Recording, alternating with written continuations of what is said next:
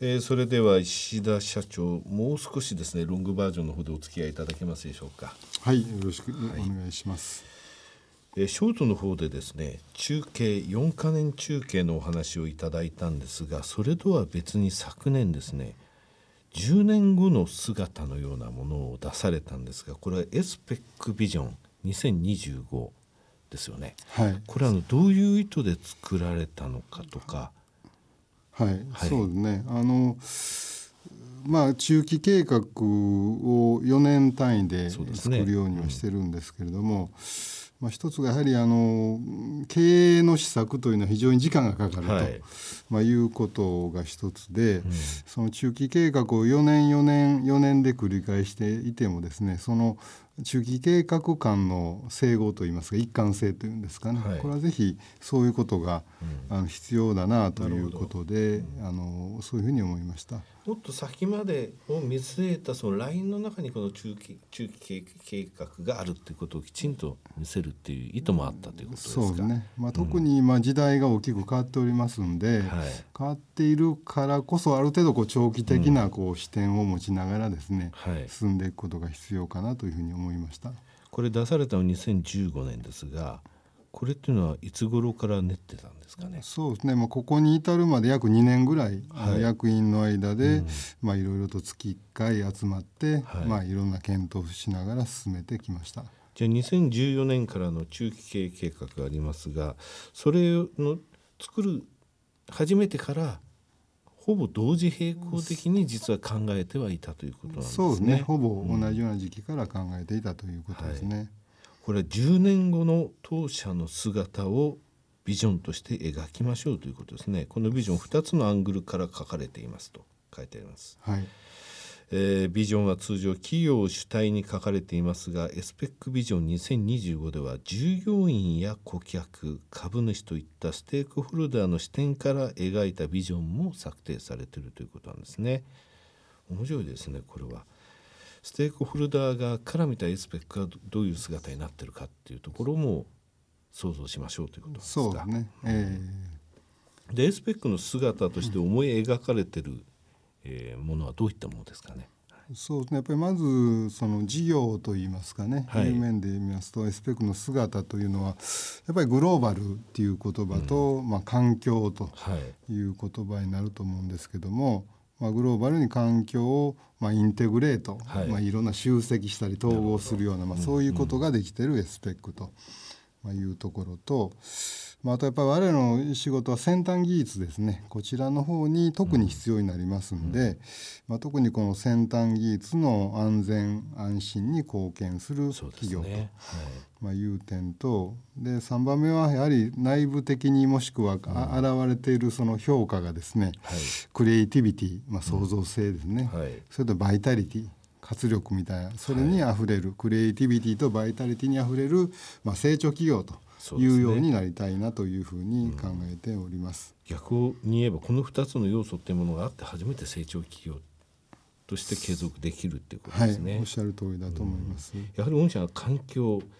えー、ショートのでも性環境生きる環境という言葉を使われましたが、えー、この環境っていう部分っていうのをやっぱりあの御社の中は実際この試験をやりながらこれを守ってるっていう部分でそういった意味でもインテグレートなんですね。そうね、はい、はい、うんなるほど。エスペックの事業として2025のこのビジョンの中で描かれているものとしては具体的にはどういうイメージでしょうかね？うん、でまずはやはり世界の先端技術にとってまあ、不可欠な存在になっていると、はい、まあ、いうことで、まあ、これは我々のその歴史を見ますとですね、うん、やはり昭和40年代から、うん、あのカラーテレビが出たり、はい、まあ、テレビ半導体、はい、そして携帯電話の進展そして車のエレクトロニクス、はい、エレクトロニクス化ということで、まあ、いろんな世界の新技術ですねこれに貢献をすることで、えー、成長してきました。で今後もやはりこの世界の先端技術にとって、えー、不可欠な存在になるということで特に世界のグローバルなお客さんに対してもやっていこうということがまず一番目です。でメーカーさんにとってもここで環境試験をエスペックさんにやってもらって OK が出て初めて製品ができるっていうもうそういう最後の何て言いますかね形になった上での本当に大切な要の部分ですからね不可欠な存在ってことですね。す。はい、でそれともう一つがですね、まあ、こういった新しいニーズに一番乗りになってると、まあ、いうことを目指したいと思います。やはりあのこういった先端技術のお客様がいろいろと困っておられるところその段階で我々がいろんな我々の持ってるアイデアで提案をすることでですね、はい、お客さんの最初の時からところからずっとパートナーとしてやらせていただくことが我々にとっての、まあ、ビジネスの姿かなというふうに思っております。はい。で3番目にはですねやはり世界のということですけれども世界の市場における、まあ、強力な販売サービス体制を持っているということで、まあ、特にやっぱり我々世界を目指したいろんなニーズを取ってこようとします。やはりそういう販売体制。ですね。で合わせて世界でお客様に使っていただくとい。うことからすればですね、はい、アフターサービステクニカルサポートということが、まあ、非常に重要になってくるということで、うん、まあ、世界の、えー、市場における強力な販売サービス体制を守っている企業になりたいと、まあ、いうことです。具体的にも昨年からグローバルサポートセンターそしてデスクってものを拡充されてますがそれもこの一つだってことですね。そうね。はい、はいこれ2025年度の連結業績目標って掲げられてるんですが 売上高600億円以上。ね、え。ー、600売上高で600億円以上まあ、営業利益で60億円以上、はい、まあ、営業利益率でですね、はい、10%以上ということで、はい、まあ、現状がだいたい今年の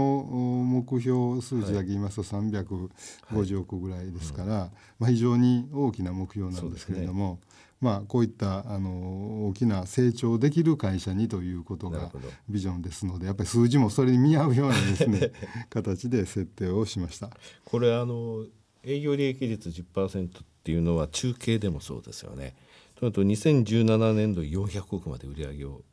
作ってその後2025年そこから8年間で600億1.5倍にしましょうということですねね、社員さんの反応はどうでした？ええあのー、行きましょうと。役員の間ではですね600かなっていうことを割と、はい、あの論議したんですけども、はい、社員の方がむしろあのストレートに受けてもらってああそれだったらあのそんなふうに成長を目指してるんだったら、うん、まあ、頑張ろうではないかというふうに、まあ、思ってるというふうに思います、ね、10年ビジョンの中にある中継なんですっていうことですからね。ね。はいエスペックの文化この部分についてお話しいただけますかね。ね。やっぱり文化はあのやっぱり冒険心あふれた構成員の活動によって、はい、まあ、よりプログレッシブな文化が実現しているというふうにしてますけども、はい、やはりどうしてもややもするとですね我々あの現状維持とか、うん、あの今まで通りということにえー、考えがいってしまう傾向にありますので、はい、それはなんとか打破したいと、まあ、いうことで、まあ、それを表す言葉としてですね、はい、冒険心ということで今までと違うことであるとか自分が今までやったことのないこともしくは世の中で誰もやったことのないこと、はい、これに向かって、えー、取り組むことが、えー、非常にワクワク感があって楽しいんだと、まあ、こういう文化を醸成していきたいなというふうに思ってます。はいえー、10年後、えー、これはエスペックビジョン2025ではありませんが2025年の社長ご自身の姿というものを想像した時ですねこれをやってみたいとかこういうふうになっていたいみたいな個人的なものって個人的な話ですか、はい、もちろん。あどうですかね。もうあのやっぱりスペックが本当に育っていくことをですね、はいえー、見て見ていたいなと 私はその時には